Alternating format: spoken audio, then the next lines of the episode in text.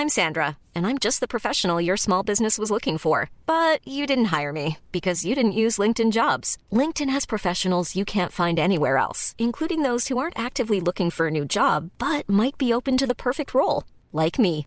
In a given month, over 70% of LinkedIn users don't visit other leading job sites. So if you're not looking on LinkedIn, you'll miss out on great candidates like Sandra. Start hiring professionals like a professional. Post your free job on linkedin.com/people today. There's never been a faster or easier way to start your weight loss journey than with PlushCare. PlushCare accepts most insurance plans and gives you online access to board-certified physicians who can prescribe FDA-approved weight loss medications like Wigovi and Zepbound for those who qualify. Take charge of your health and speak with a board-certified physician about a weight loss plan that's right for you. Get started today at plushcare.com slash weight loss. That's plushcare.com slash weight loss. plushcare.com slash.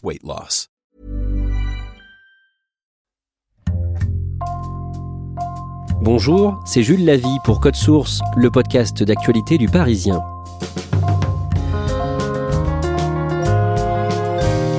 Depuis plusieurs semaines, le Parisien raconte le calvaire d'une habitante de la capitale victime de squat. Emmanuelle Isch ne roule pas sur l'or, elle est blogueuse, mais suite à un héritage, elle a acheté un studio qu'elle louait pour lui offrir un complément de revenus. Le cauchemar a commencé pour Emmanuelle quand une femme, une jeune maman, s'est mise à occuper illégalement son studio, ce qui l'a placée dans une grande difficulté financière. Claudia Prolongeau l'a rencontrée pour Code Source.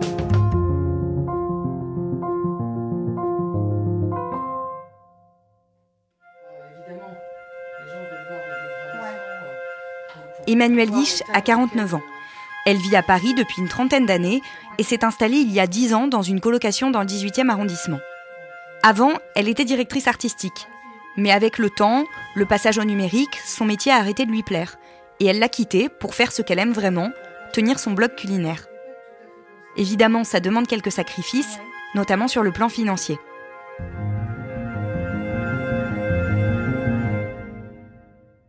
Mes revenus, c'est euh, un, peu moins que le SMIC. En moyenne, on va dire, parce qu'il y a des mois c'est moins, des mois c'est plus, puisque je suis en freelance. Et en fait, il se trouve que mes parents sont décédés tous les deux. Et après la, la mort de ma mère, bah, j'ai hérité. Et donc, bah, je me suis dit, j'achète un studio. Et c'est comme ça que je me suis dit, bah, je suis un petit peu à l'abri, on va dire, euh, jusqu'à la fin de ma vie. Je n'aurai jamais euh, le malheur de me retrouver à la rue. Emmanuel visite cet appartement il y a trois ans. C'est un joli studio de 18 mètres carrés avec 3 mètres 50 de hauteur sous plafond et une mezzanine qui rajoute 5 mètres carrés. Il est situé dans le 9e arrondissement de Paris et bien qu'au rez-de-chaussée, il est très lumineux. Le mur du fond est intégralement en pierre. Emmanuel tombe sous le charme tout de suite. Il est dans son budget, 200 000 euros. Elle signe et l'achète cash. J'avais acheté pour le louer parce que j'avais pas les moyens d'acheter un appartement plus grand pour y vivre. Je, je vis en colocation. Je le louais euh, 1000 euros par mois. Ces 1000 euros par mois me permettaient de payer mon loyer et d'avoir un petit euh, complément de revenus pour, euh, ben, pour la vie, quoi, tout simplement. J'ai fait des travaux d'aménagement parce que je voulais faire quelque chose de très joli, de très cosy. Ça, ça a été vraiment beaucoup de temps, de réflexion, d'implication pour en faire quelque chose qui, qui soit joli et, et, et, et beau, quoi. Voilà. Je passe par une agence euh, immobilière qui s'occupe de tout, en fait, qui s'occupe de louer euh, le logement, de vérifier les garanties, euh, collecter les loyers, et ils me reversent une, partie des, fonds. Il se trouve que après le départ du précédent locataire, ils sont venus trois jours après pour faire un état des lieux, nettoyer, enfin bref, remettre en état l'appartement. Et c'est là qu'ils ont trouvé euh, la serrure changée. Ils n'ont pas pu rentrer. Et donc ils, se sont rendus compte qu'il y avait quelqu'un à l'intérieur. Ils m'ont contacté. Et à partir de là, euh, c'était euh, ben, devenu son domicile d'après la loi. Un an après l'achat de son appartement, Emmanuel se retrouve donc dans cette situation. Elle a alors 48 heures pour entreprendre des démarches après l'installation des squatteurs, sinon la police ne peut plus intervenir. Et il faut se tourner vers la justice. Dans un premier temps, Emmanuel et son agence immobilière rentrent en contact avec la jeune femme qui s'est installée dans l'appartement. Celle-ci leur dit avoir été victime d'une arnaque au faux bail, bien connue des services de police. En fait, il s'agit de personnes qui euh, changent la serrure effectivement d'un appartement et qui ensuite euh, font visiter et, louent l'appartement avec un faux bail. Ils donnent les clés et ils prennent trois mois de loyer en espèces et ils euh, disparaissent dans la nature. À ce moment-là, on s'est dit euh, qu'on allait essayer de l'aider. Elle était avec son petit bébé de deux mois, donc elle nous a attendris. On a hum, cherché pour elle un logement, on lui a demandé quel était son budget. Elle nous a donné un budget. On lui a cherché un, logement adapté à son budget. L'agence immobilière a fait les démarches. Elle a réussi à convaincre un propriétaire, malgré euh, les petits revenus de la personne, de lui louer son appartement. Et donc, on lui a donné rendez-vous pour une visite. Elle n'est jamais venue. Et à partir de là, elle a cessé euh, toute communication avec nous. Emmanuel comprend à ce moment-là que la femme s'est moquée d'elle et qu'elle n'a pas été victime d'une arnaque, mais qu'elle s'est introduite et installée délibérément chez elle, tout en sachant pertinemment qu'elle n'en avait pas le droit.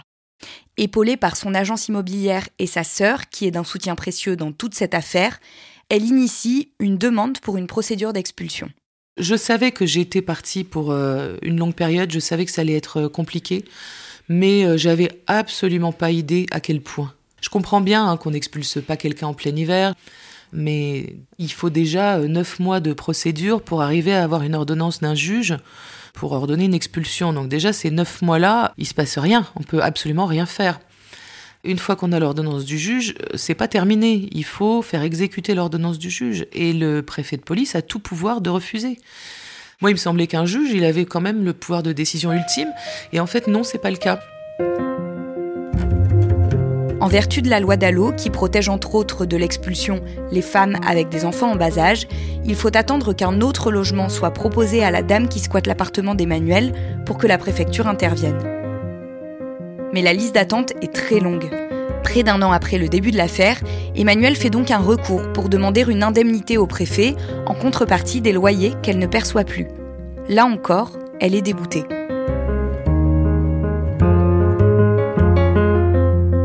C'est déjà pas facile d'avoir chez soi quelqu'un qu'on n'a pas choisi et qui a forcé la porte, qui nous a arnaqué. Euh, on se sent déjà victime de quelque chose. Enfin, c'est pas drôle, quoi.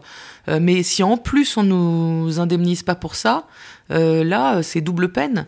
Si moi, depuis un an et quelques, j'avais eu une indemnisation automatiquement, etc., ben, au moins, j'aurais pas été dans une difficulté financière énorme. Aujourd'hui, j'ai fait le calcul je suis à 50 000 euros d'argent dehors, en fait. 50 000 euros de dette que je vais devoir rembourser. J'ai fait le calcul hier, j'en ai pour 40 ans. J'ai 50 ans.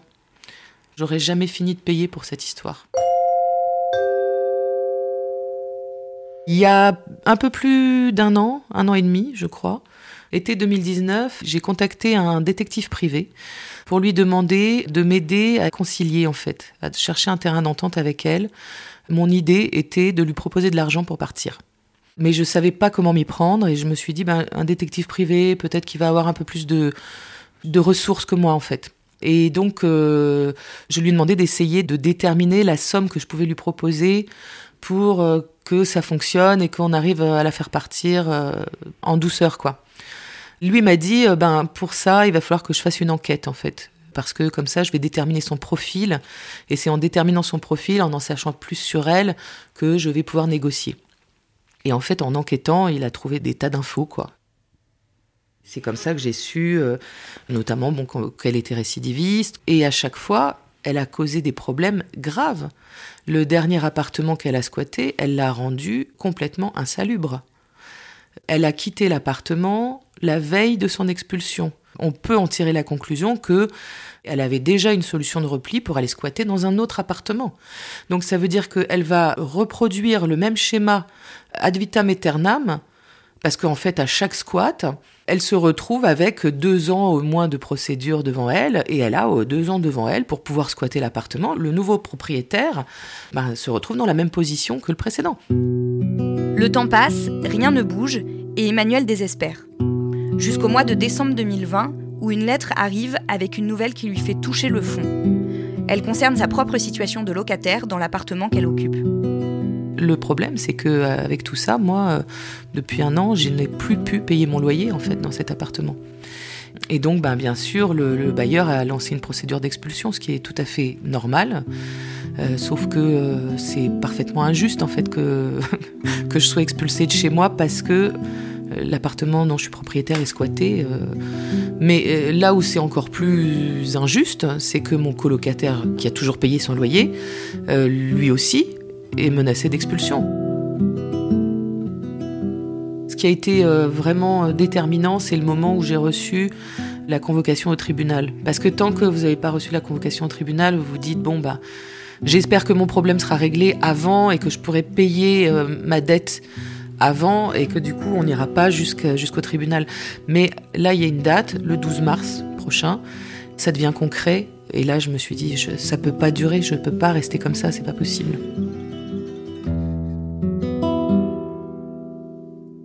J'avais euh, contacté BFM pour leur parler de cette histoire.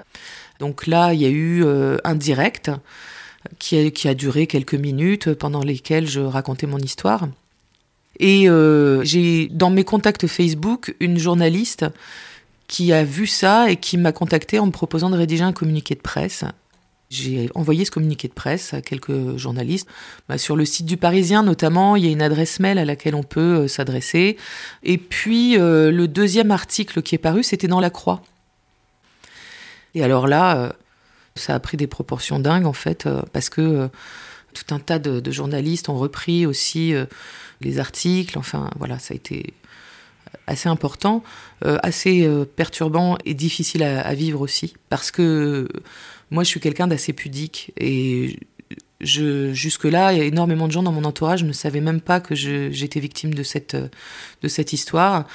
Mais là, ben, ma vie privée a été exposée au grand jour tout le monde sait euh, combien je gagne, tout le monde sait euh, combien je paye de loyer, tout le monde sait euh, que je suis propriétaire, que j'ai hérité, que mes parents sont morts. Enfin, c'est assez difficile à vivre ça, mais j'ai pas eu le choix en fait, parce que si je l'avais pas fait, j'en serais toujours au même stade, j'en suis convaincue. Le cabinet de la ministre du Logement m'a contacté en me disant bah là on a vu euh, les articles vous concernant, on, a vu ce qui se passait, euh, ce qui prouve qu'ils sont quand même vachement réactifs hein, parce que à peine un ou deux articles dans la presse euh, ils ont réagi. Et donc bah, le, cabinet de la ministre m'a dit qu'ils allaient faire quelque chose, enfin qu'ils allaient voir ce qu'ils pouvaient faire en fait. Le problème sur lequel s'attarde le ministère du Logement, c'est celui de l'indemnité, qui n'est pas versée à Emmanuel en contrepartie de la non-intervention des forces de police.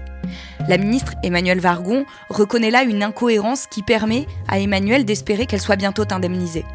Pour la procédure d'expulsion, en revanche, c'est la préfecture qui revient finalement toute seule vers Emmanuel, alors qu'un logement pérenne n'a toujours pas été trouvé à la jeune femme qui squatte l'appartement.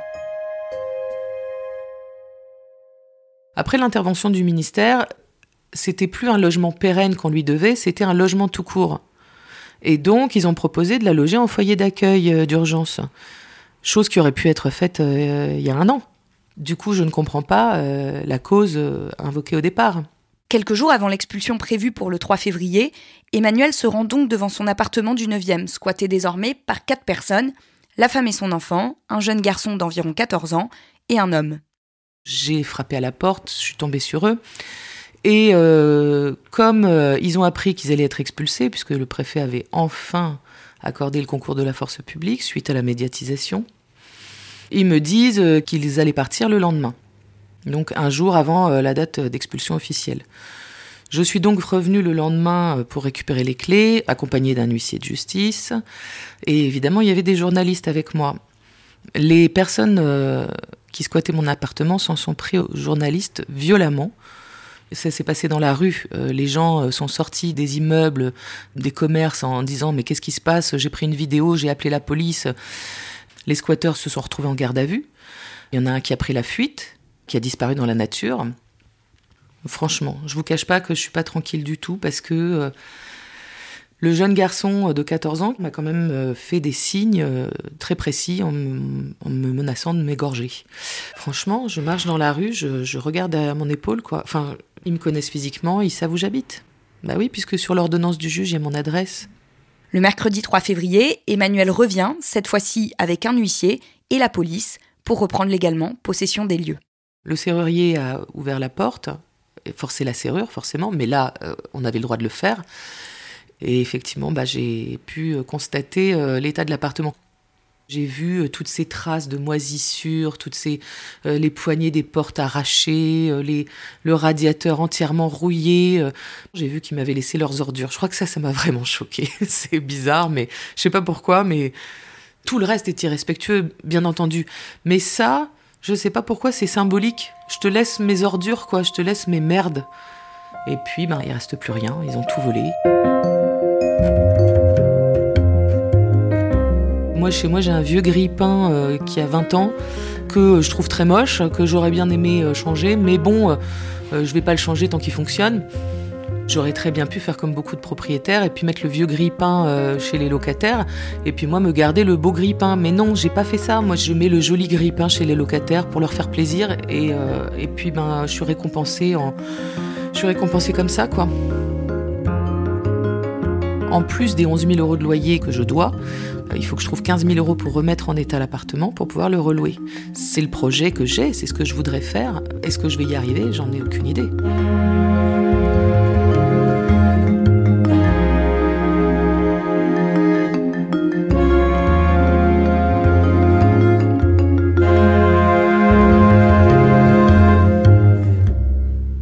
Claudia, est-ce qu'Emmanuel Hisch est toujours menacée d'expulsion dans l'appartement dont elle est locataire? Oui, elle est toujours menacée d'expulsion. Elle a une audience au tribunal euh, mi-mars. Elle espère que d'ici là, elle aura pu rembourser son propriétaire des 11 000 euros de loyer qu'elle lui doit, mais elle n'en est pas du tout certaine. Et est-ce qu'on sait euh, où elle en est de sa demande d'indemnisation? Pour l'instant, elle en est nulle part, mais elle espère vraiment que les choses vont bouger puisque le ministère du Logement s'est penché sur son cas. Euh, peut-être que maintenant la préfecture va accepter de l'indemniser.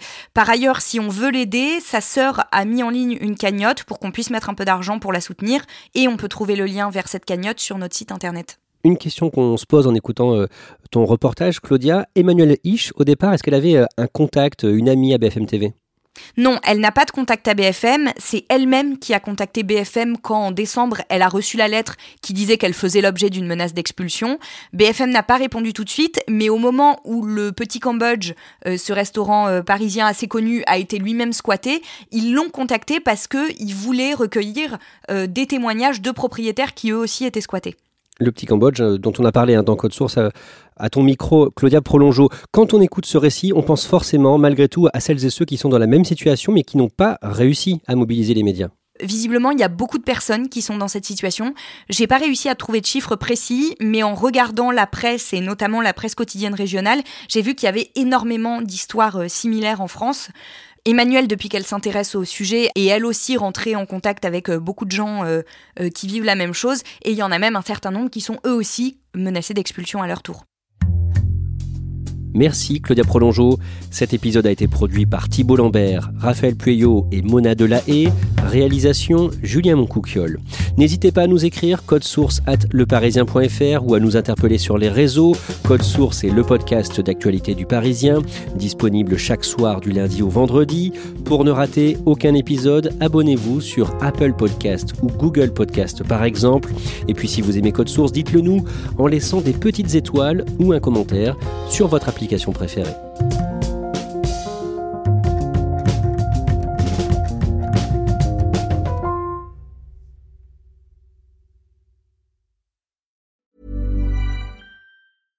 Mom deserves the best, and there's no better place to shop for Mother's Day than Whole Foods Market. They're your destination for unbeatable savings, from premium gifts to show-stopping flowers and irresistible desserts. Start by saving 33% with Prime on all body care and candles. Then get a 15-stem bunch of tulips for just $9.99 each with Prime. Round out Mom's menu with festive rosé, irresistible berry chantilly cake, and more special treats. Come celebrate Mother's Day at Whole Foods Market. When you make decisions for your company, you look for the no-brainers. If you have a lot of mailing to do, stamps.com is the ultimate no-brainer. Use the stamps.com mobile app to mail everything you need to keep your business running with up to 89% off USPS and UPS. Make the same no-brainer decision as over 1 million other businesses with stamps.com. Use code PROGRAM for a special offer. That's stamps.com, code PROGRAM.